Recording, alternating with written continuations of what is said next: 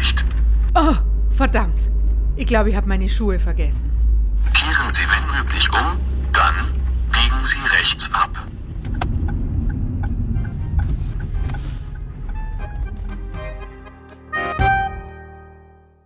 Der Supergau im Tango. Man ist auf dem Weg zum Workshop oder zum Milonga und, Und sie hat die Schuhe vergessen. und schon passiert und vielen anderen vermutlich auch, denn die Schuhe sind das Heiligtum im Tango, besonders für die Frauen. Warum eigentlich, Sabine? Ja, ich meine, äh, ein Schuh macht nicht nur das Tango-Outfit komplett und äh, gibt der Dame das elegante Aussehen, sondern der, der muss auch irgendwie zum Outfit passen, der muss einfach super sitzen, der gibt dem Fuß Halt und damit stabilisiert er die ganze Achse, der darf nicht drücken und also der muss eigentlich ganz, ganz viele Bedingungen erfüllen und wenn ein Schuh das tut, dann ist er mein Ein und alles. Ja, wir Männer haben es ein bisschen einfacher. Ne? Also Schuh vielleicht einfarbig, zweifarbig, passt, das war's. Aber ich habe auch gerne ein zweites Paar Schuhe dabei, um mal wechseln zu können. Das habe ich bei Frauen aber auch schon beobachtet, dass die während der Milonga die Schuhe immer wechseln. Ja, also es ist schwer, sich zu entscheiden und zwei Paar Schuhe sollten in jede Tasche passen. Wer könnte denn in unserem Podcast uns etwas über Schuhe erzählen? Die Manuela Dutzler, die Österreicherin, ist das kreative Mastermind hinter der traditionellen Tango-Schuhmarke Tango Leike aus Argentinien. Und sie kann uns heute erzählen, worauf es bei einem richtig tollen Tango-Schuh ankommt.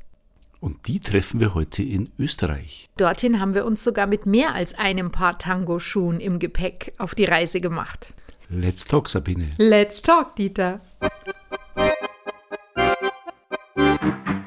Tango Talk.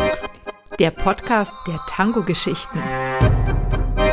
Wir stellen euch Menschen vor, die den Tango auf ganz unterschiedliche Weise lieben. und lieben. Tango Talk Das sind Sabine Holl, und Dieter Ringelstetter. zwei Suchende in Sachen Tango.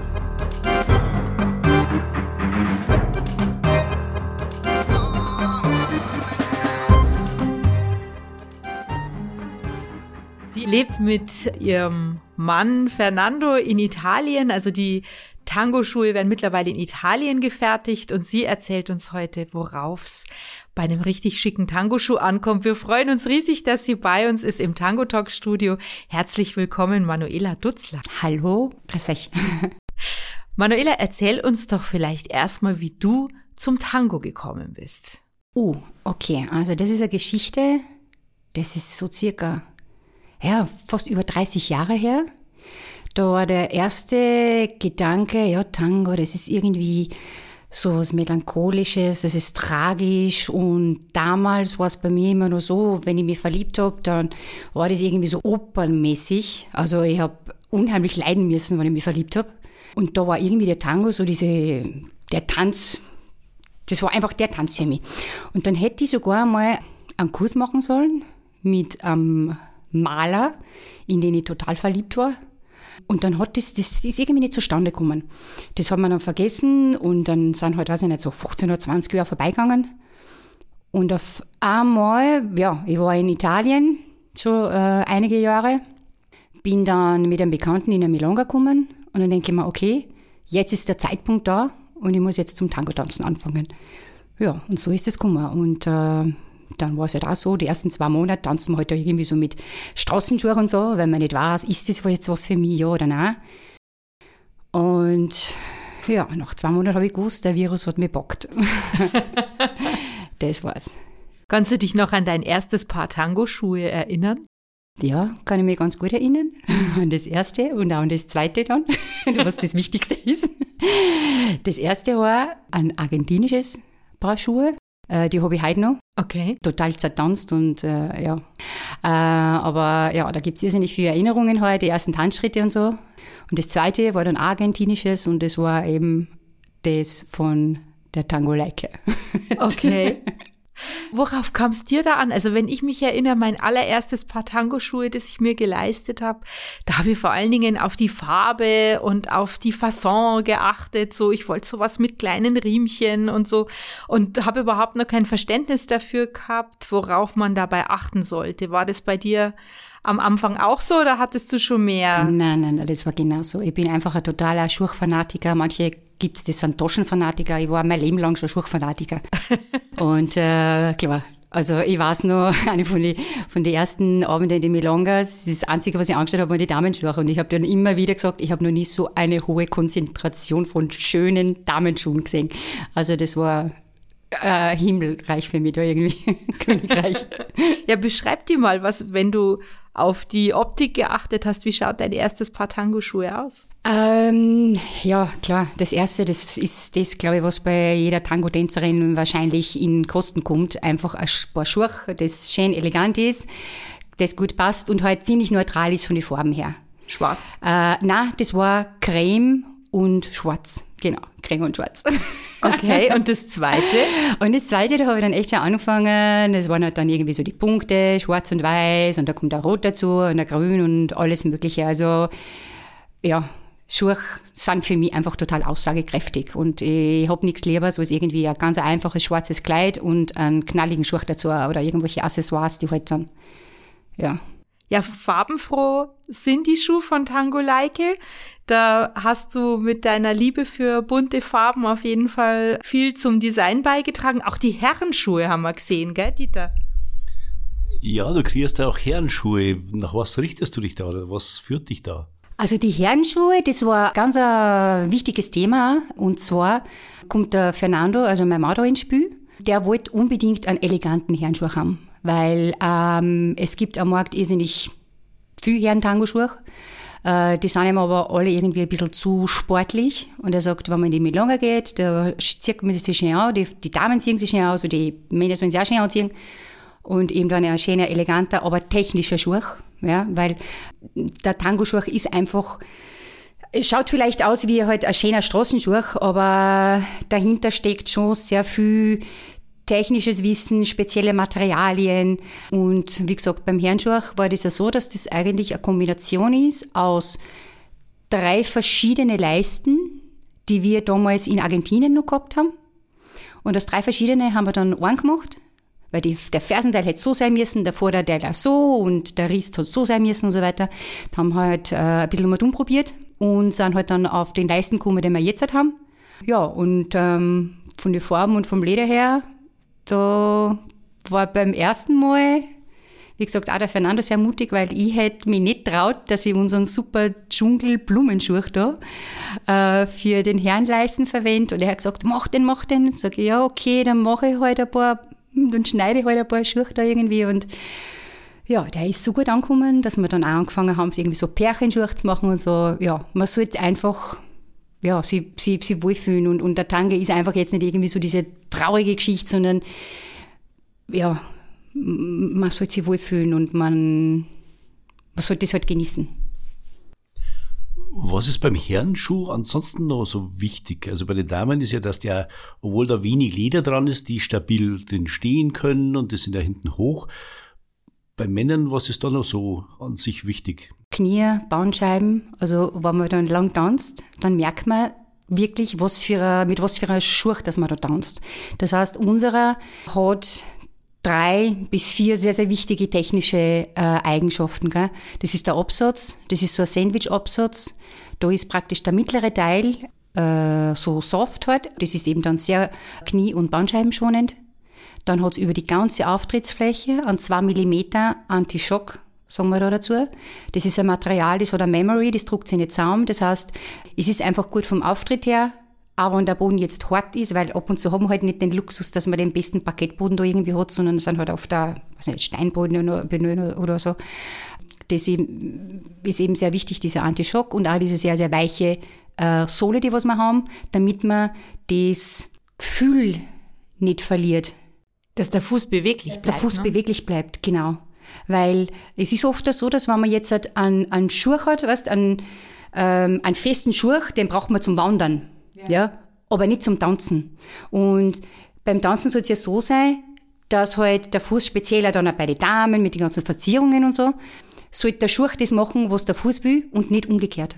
Ja, und deswegen sind halt auch eben so diese ganzen weichen Materialien recht wichtig für uns. Jetzt müssen wir unsere Zuhörer mal nochmal abholen von Anfang an. Tango Leike ist entstanden so kurz nach der Jahrtausendwende in Argentinien. Ähm, Fernando war der Gründer und wie bist jetzt du mit Fernando zusammengekommen? Erzähl uns doch mal, wie sozusagen Tango Leike war dein zweites Paar Schuhe, aber dann sozusagen wurde das Ganze ja mehr als eine Schuhleidenschaft. Ja, das wurde nach einem Jahr. Also wir sind sofort Freunde geworden und ähm, wo seid ihr euch begegnet das erste Mal? Wir sind uns begegnet. Na, er hat mal einen Schuh geliefert. Ich habe nämlich einen Schuh bestellt. und er hat ihn persönlich bei dir abgeliefert. Kommt irgendwann einmal SMS und damals hat es das WhatsApp noch nicht gegeben. kommt da SMS und sagt, ja, ich bin in der und der Melon in Mailand und du kannst dir die Schuhe holen, die sind fertig. Okay, okay, gut, ich gehe dann hin. Hol mir die Schuhe, zahl die Schuhe, will weg und er sagt, ja, gehst du nicht in die Melon rein? Sag ich, na, es holt mir sowieso keiner, außerdem bin ich gerade beim Umziehen und na, ich haben gesagt, nein, nein, nein, du gehst jetzt rein und äh, ich werde das jetzt alles fertig machen und dann tanzen wir dann da. Ja, okay, gut. Geh in die Melonga, tanzen wir dann da. Geh dann heim und irgendwie sind wir dann, weiß ich nicht, wir sind Freunde einfach geworden und äh, ich habe ihm dann sogar so Geschäftstouren organisiert im deutschsprachigen Raum und da waren wir nach wie vor immer Freunde und Freunde und Irgendwann war dann wieder mal Weihnachten und dann ist er nach Argentinien zu seiner Familie und dann ist er im Februar wieder zurück und ja, dann hat er mal einen Fisch gekocht, hat er mit zum Abendessen eingeladen und hat einen wunderbaren, guten Fisch für mich gekocht und dann ist es halt passiert. dann sind wir halt dann keine Freunde mehr gewesen. dann haben wir uns konvertiert, ja. Liebe geht durch den Magen quasi. So was, durch genau. die Schuhe in den Magen. Absolut, ja. genau so war das. Und seit 2014 seid ihr jetzt auch geschäftlich zusammen sozusagen und du bist der kreative Kopf hinter den Tango-Schuhen. Ja. Wie inspirierst du dich? Wie kommst du auf neue Ideen für neue Schuhe? Das ist irgendwie, ja, äh, ich schneide ja die Schuhe. Das heißt, äh, es passiert dann oft, dass einfach so Lederabfälle irgendwie zusammenfallen am Boden und dann siehst ah hoppala, da geht ja auch was, das kann man ja auch machen. Dann hab ich natürlich den Luxus, durch das, dass ich halt selber schneide, also das Material selber einkaufe und selber schneide, habe ich den Luxus, dass ich einfach die Sachen direkt sehe. Ich brauche jetzt nicht am Computer umeinander probieren oder mit irgendwelche Farbkarten oder so, sondern ich, kann das angreifen und kann das zusammen tun. So entstehen halt die ganzen Sachen. Oder ich gehe in der Milonga und sehe einen Herrn mit einer, mit einem coolen Hemd, das eine ganz tolle Farbkombination hat und weiß genau, okay, das wären jetzt ein paar Schuhe. Jetzt kommst du aber gar nicht aus der Schuhbranche. Hat es lange gedauert, sich das Wissen anzueignen? Na, eigentlich Gar nicht. Natürlich lernt man nie aus. Das, das, äh, das will ich gar nicht sagen. Äh, aber es ist ja so, dass ich einfach von einer Familie komme, jeder macht irgendwas. Handarbeiten war schon immer meine Geschichte. Also ich weiß sogar noch, dass eine Cousine von mir gesagt hat, mein Kind spielt heute nur mit dem Puppengewand, was du damals für mich gemacht hast. Mhm. Das habe ich total vergessen gehabt. Gell? Und das ist halt was, diese, diese handwerkliche Geschichte, das habe ich einfach in mir drinnen. Was ich natürlich lernen habe müssen, ist Materialkunde, technische Sachen, aber es ist jetzt nicht, dass ich da ein Medizinstudium machen müsste. Was hast du beruflich vorher gemacht? Ich habe über 20 Jahre bei einer holländischen Fluglinie gearbeitet und da habe ich aber dann auch angefangen mit der Logistik und bin halt dann übers Marketing und habe die letzten zehn Jahre war ich praktisch in der Marketingabteilung in Italien bei, einer, bei dieser Fluglinie. Okay, das heißt, du kannst den Fernando natürlich auch bei der Vermarktung der Schuhe mehr unterstützen. Ja, aber es ist immer leichter, wenn anderen zu vermarkten als einen selbst. das ist zumindest bei uns so. Man sagt ja immer, also es gibt eine Redensart, die besagt, der Schuster hat immer die schlechtesten Schuhe. Wie ist denn das bei euch beiden? Na, eigentlich nicht so sehr. Also, na, da schauen wir dann schon irgendwie. Wobei unsere Straßenschuhe, okay, da kann man sagen, dass sie schlechtesten sind. Aber unsere Longerschuhe, na, da müssen, da müssen wir schon herzeigen, was wir haben. Wie viele Paar Schuhe hast du denn inzwischen? Ich weiß nicht, ob ich mich traue, dass ich das sage. Doch, es hört niemand zu, nur wir beide. Nein, so. Sind wir unter uns. So, sind wir unter uns, ja, wunderbar. Also, wir sind auch nicht nah, es sind schon so um die, um die 25, 30 Paar Schuhe sind schon, ja. Wow. Und welches ist dein Lieblingspaar? Hast du eins? Ähm, na, Ist das immer abhängig vom, vom Outfit dann, für welche du dich Total. entscheidest? Ja. Oder gibt's andere Aspekte? auch? Also ich habe zum Beispiel, wenn mein Schuhschrank ist nicht ganz so groß im Hinblick auf die Tango-Schuhe, aber wenn ich weiß, wir, was weiß ich, wir treffen uns heute und wir üben einfach mal zwei Stunden, dann würde ich andere Schuhe anziehen, als wenn ich sage, heute Abend haben wir Milonga und das geht bis, was weiß ich, bis in die Puppen oder äh, wir sind auf einem Workshop oder ich möchte einfach jetzt ein bestimmtes Outfit anziehen, weil, keine Ahnung, da möchte ich mich, möchte irgendwie repräsentieren oder so, dann würde ich wieder andere Schuhe wahrscheinlich anziehen. Also sind es auch solche Aspekte, so nach dem Motto, was habe ich an oder wie viel muss der Fuß heute leisten? Was, was sind die Kriterien, nach denen du die Schuhe auswählst? Was habe ich an? Absolut, was Okay. habe ich an, genau, ja. Weil vom, vom, von, von der Bequemlichkeit her jetzt von den Schuhen, ich bin einfach den 8,5 Absatz gewohnt und habe da jetzt überhaupt kein Problem nicht, dass ich da den ganzen Abend da irgendwie in dem Schuh stehe. Äh, ja, von daher. Hast du oder nutzt du auch Trainers? Oder tanzt du nur in Absatzschuhen? Nur in Absatzschuhe. Es ist leichter für mich. Mhm. Ja, da haben wir auf der, auf der Fahrt, haben wir mit dem Dieter drüber geredet, weil er Tanzschuhe hat mit einem Absatz, also mit ein bisschen einem höheren Absatz, dass das für mich eine riesen Umgewöhnung war, wenn ich auf einem Workshop mit in die, in die erste Stunde äh, mit, mit Trainers eingestiegen bin und habe dann unterdessen gewechselt, dass man dann so das Gefühl hat, die ganze Biomechanik funktioniert nicht mehr. Also das, was ich mir gerade irgendwie angeeignet habe, das geht jetzt nicht mehr, wenn der Absatz da ist und, und umgekehrt, weil man einfach ganz anders drin steht ne, in dem Schuh. Genau, genau so ist es. Und speziell bei uns Damen ist es sogar, man sagt ja immer, je höher der Absatz, umso, umso leichter ist es für uns, weil wir steigen ja meistens, wir gehen ja zurück. Das heißt, äh, wir können das ganze Gewicht irgendwie jetzt halt in, im Boden eingelassen, weiß nicht, wie ich das ausdrücken soll. Das geht viel schneller durch das, dass der Absatz ja hoch ist. Das heißt, die Fersen braucht nicht so lange, bis das am Boden ankommt. Okay. Und von daher, ja, ist ganz anders. Um da Missverständnissen vorzubeugen, ich tanze natürlich nicht mit High Heels, äh, sondern mein Absatz ist ungefähr wahrscheinlich so 1 oder 1,2 Zentimeter hoch. Ja, du gehst da vorwärts. ja. Na, aber das ist, darf ich ganz kurz noch was dazu sagen? Und Ja. zwar, ich habe das wirklich ausprobiert, auch manches Mal bei Kunden, weil wenn ich dann beim Tanzen die Leute beobachte, dann sehe ich oft, dass diejenigen, die auf einen niedrigen Absatz bestehen, und wir haben auch einen 5,5 Absatz, also es gibt viel gesundheitliche, Gründe, warum man nicht mit einem hohen Absatz jetzt tanzen kann. Äh, Das muss auf jeden Fall berücksichtigt werden. Aber es gibt sehr viele Damen, die haben einen niedrigen Absatz und haben aber trotzdem das Gewicht immer am Fußballen. Das Ja. heißt, es ist sehr kontraproduktiv, weil ich ja den Absatz nicht einsetze. Von daher ist es oft auch so, dass ich während des Kaufes, wenn jetzt die Dame mit, mit, äh, mit ihrem Herrn da ist, dass ich dann auch oft sage, macht's einfach ein paar Schritte und er dann fragt, ob er die Dame anders in der Hand hat. Weil es kann auch sein, dass wenn der Absatz zu niedrig ist, dass der Herr dann praktisch so diese, dieses Absacken spürt. Speziell bei Anfängern ist es ja so, die noch nicht so wirklich auf einer Ebene irgendwie gehen können. Und da spürt man das richtig und da ist dann oft so, dass vielleicht ein, Zentimeter oder, oder ein halber Zentimeter oft helfen kann. Ich kenne aber recht große Frauen, die einfach aufgrund ihrer Größe schon Probleme haben, einen Tanzpartner zu finden, also der sozusagen mit ihnen auf Augenhöhe tanzen kann und sich dann auch deswegen nicht trauen, Schuhe mit einem höheren Absatz zu tragen. Was sagen wir denen? Was sagen wir denn? Äh, dann muss den richtigen Mann erwischen. Der, der halt, ja, na, aber wirklich, äh, es ist ja, man kann ja Tango nicht mit jedem tanzen. Man mechert es vielleicht, aber es funktioniert nicht. Genauso wie halt so diese Chemie zwischen die Leute. Man, man trifft wen und der ist da von Anfang an sympathisch und der andere halt nicht. Und so ist halt das beim Tango-Tanzen genauso. Und es gibt sicherlich sehr, sehr viele Männer, die vielleicht ein Tick kleiner sind als die Dame mit den hohen Schuhen und denen macht das gar nichts aus und die haben wunderbare Tandas.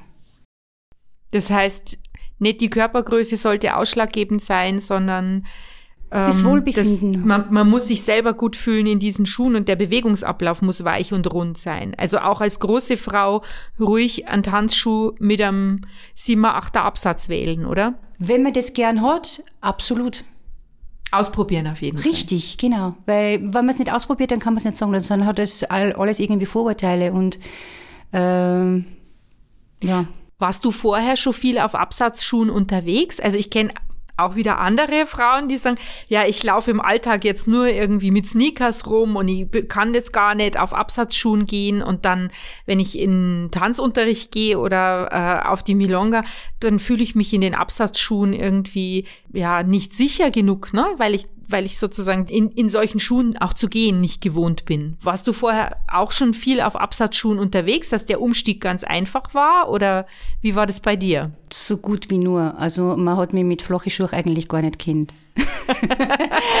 das heißt, wenn ich ab und zu dann einmal einen Turnschuh angehabt habe, der, das war irgendwie ganz ungewohnt für, für meine Umgebung, weil mhm. die haben dann irgendwie so abgeschaut auf mich und die haben das gar nicht gewusst, dass ich nicht so groß bin. Und wenn jemand so zu dir kommt und sich im Hinblick auf einen Tanzschuh beraten lässt, also so, so eine Turnschuhfrau, sage ich jetzt mal, was rätst du der? Der rate, dass sie soll den Absatz nehmen und den Schuh nehmen, in dem sie sich wohlfühlt. Mhm. Ich vergleiche das dann auch oft mit einem Skischuh kaufen oder Bergschuh kaufen. Da verbringt mir auch ein, paar, ein bisschen Zeit, dass man sich da mal entscheidet, ob das jetzt der richtige ist oder nicht. Das ist beim Tanzschuh genauso und ich wehre mich total gegen eine Standardaussage, da gibt's zwei, und zwar die Absatzhöhe.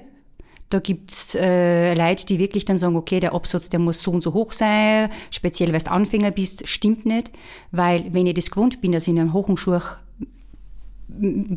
gehe, ja, dann habe ich überhaupt kein Problem nicht damit, dass ich in einen hohen Schuh tanze.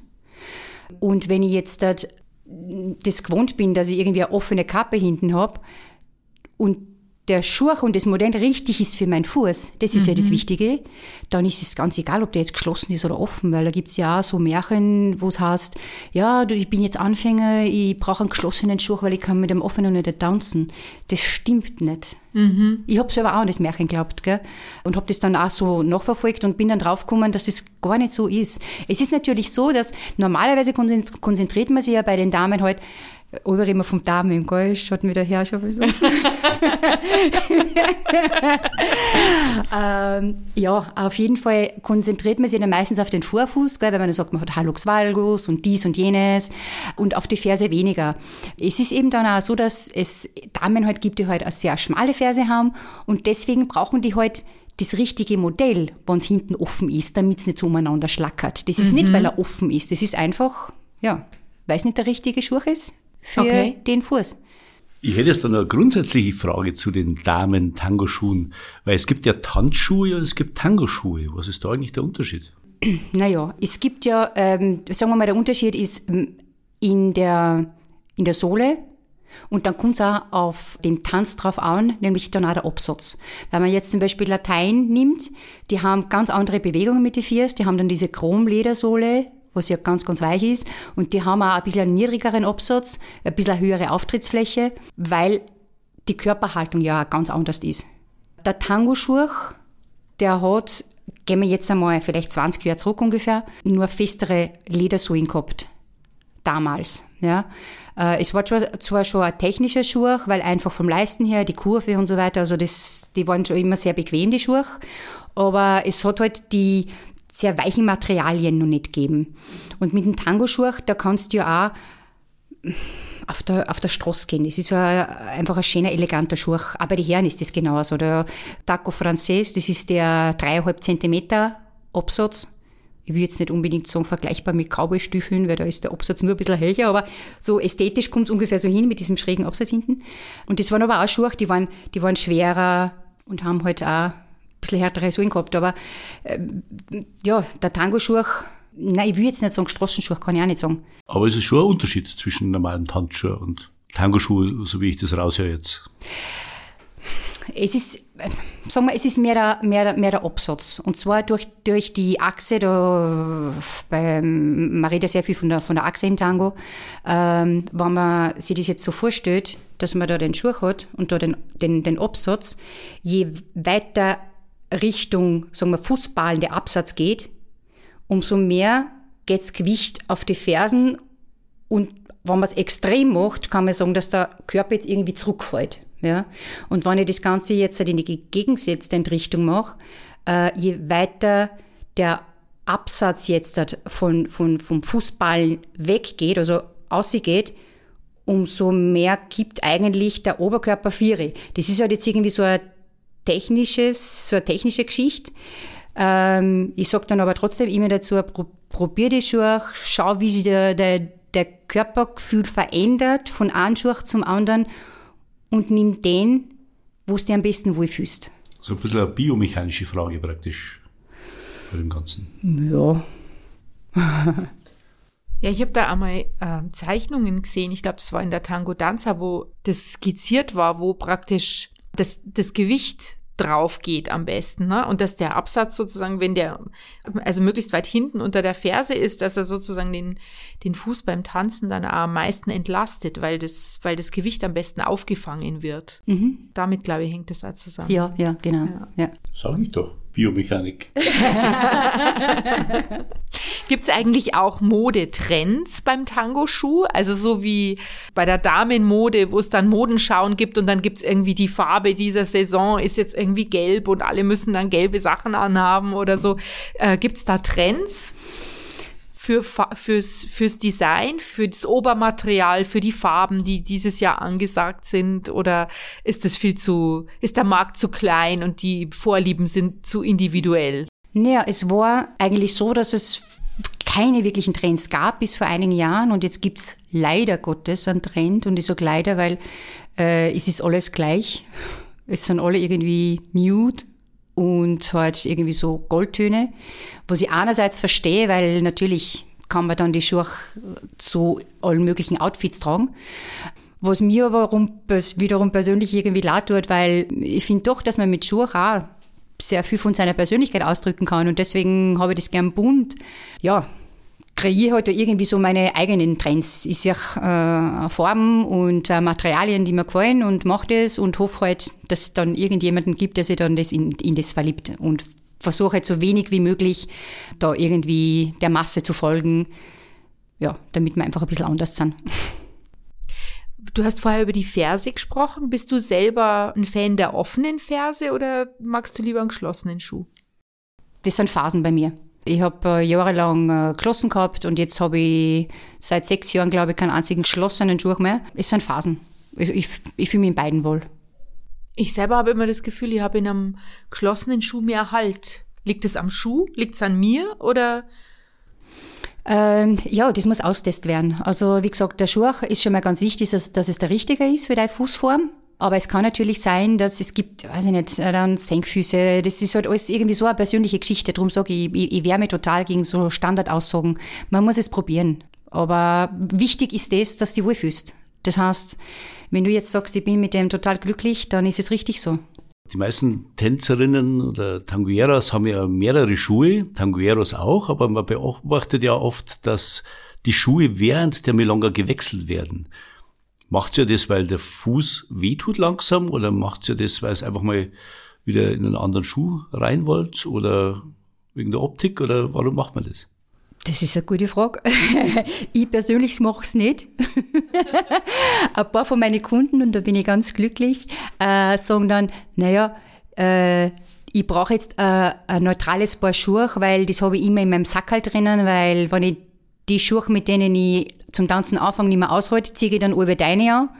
Also es gibt manche, ja, die das vielleicht absichtlich machen. Also von manchen Kunden weiß ich, dass sie es absichtlich machen. Und zwar tun die Absatzhöhen variieren während des Abends. Also je länger, der, je länger der Abend, umso wichtiger ist es für manche Tänzerinnen, dass sie einfach variieren von der Absatzhöhe her.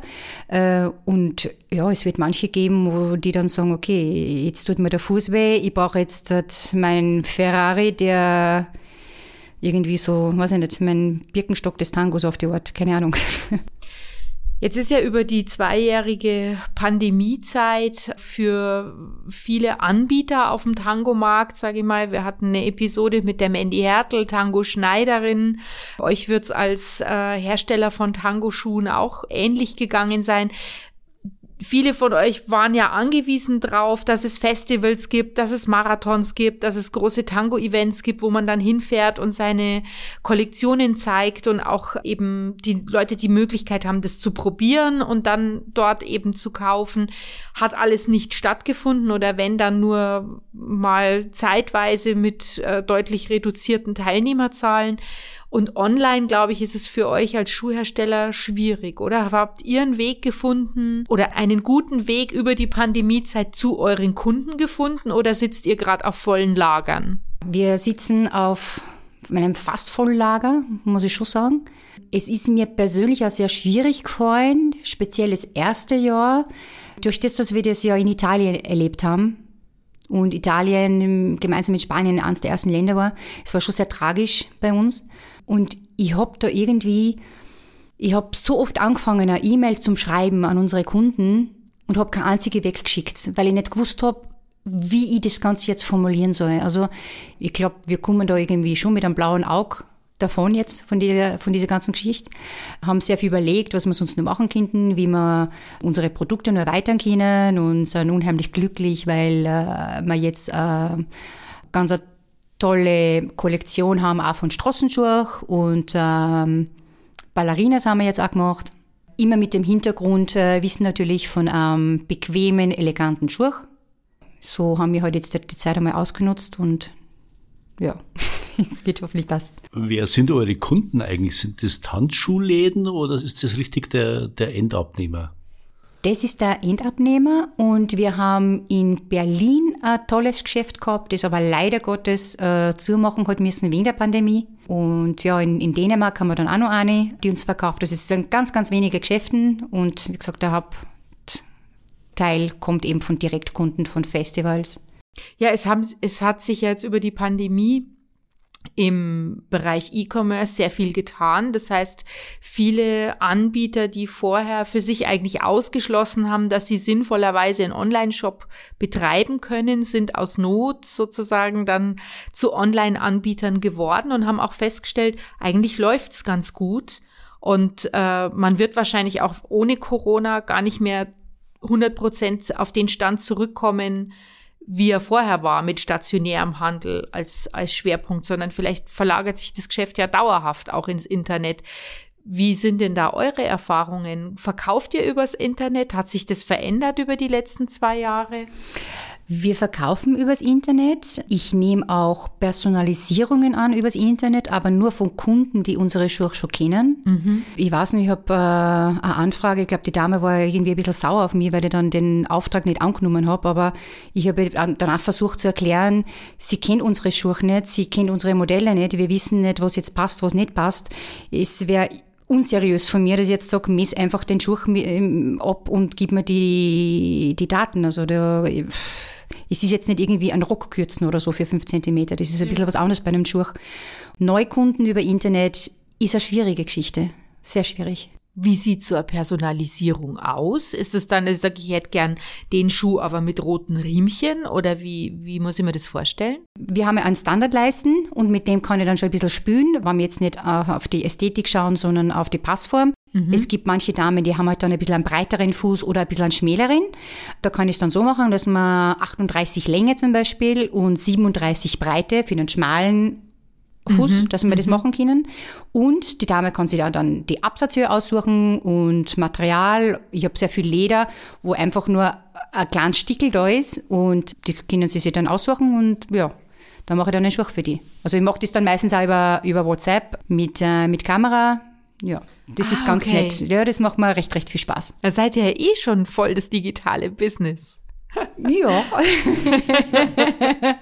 Jetzt habt ihr früher die Tango-Schuhe in Argentinien produziert und seit wann produziert ihr jetzt in Italien? In Italien produzieren wir jetzt seit, puh, ich glaube acht Jahren ungefähr, sieben, acht Jahren ungefähr haben wir angefangen, das ist es auch ein Qualitätsunterschied, würdest du sagen? Was ist anders? Ja, ja, nein, nein, für uns auf jeden Fall.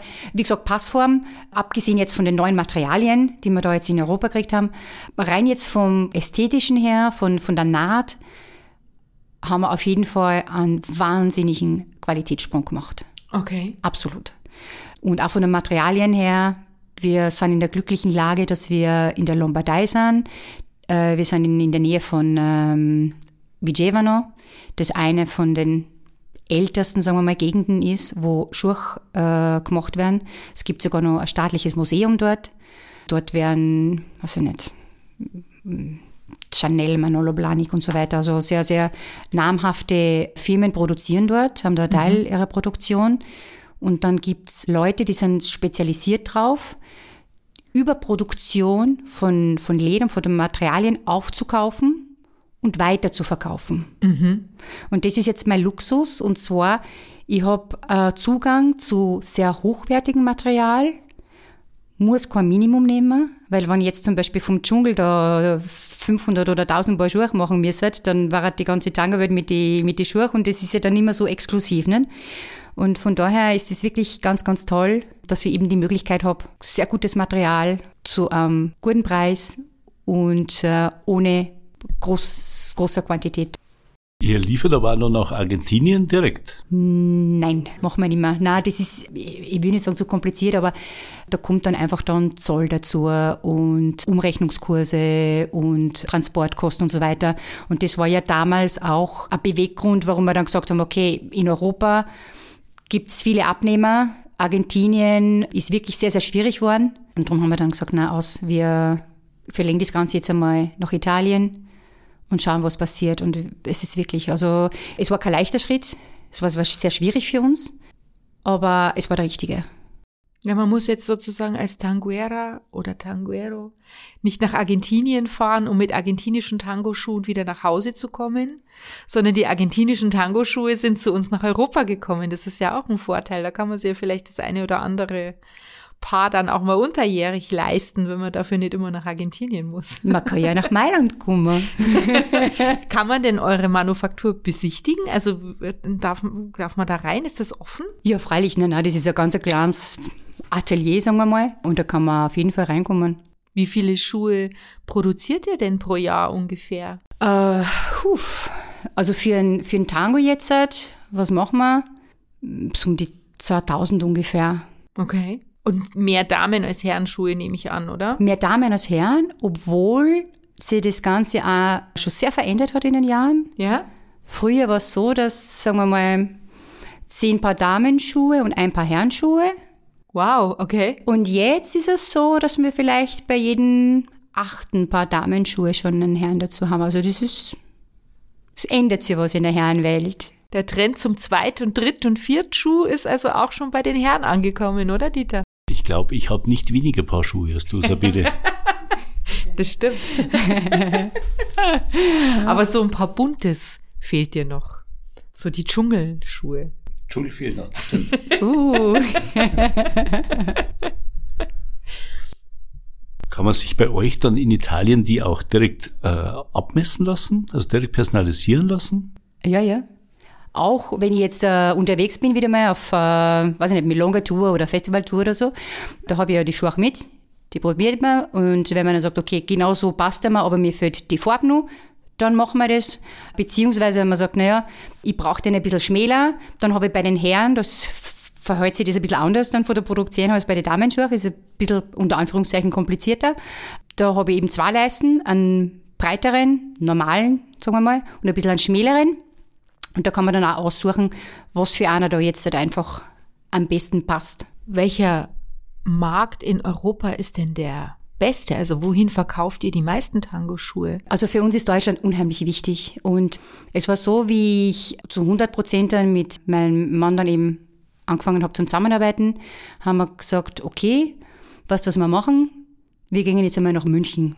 Und was habe ich gemacht? Ich habe die Tango Danza genommen und habe einfach da geschaut, okay, das sind jetzt die Milongas, das sind die Milongas, die am besten besucht sind und habe einfach einmal angerufen und durchgerufen. Und so hat es vor ein paar Jahren angefangen, dass wir da unsere München-Tour gemacht haben. Dann nach einem Jahr haben wir das Ganze auf Stuttgart erweitert, Nürnberg und so weiter und so weiter.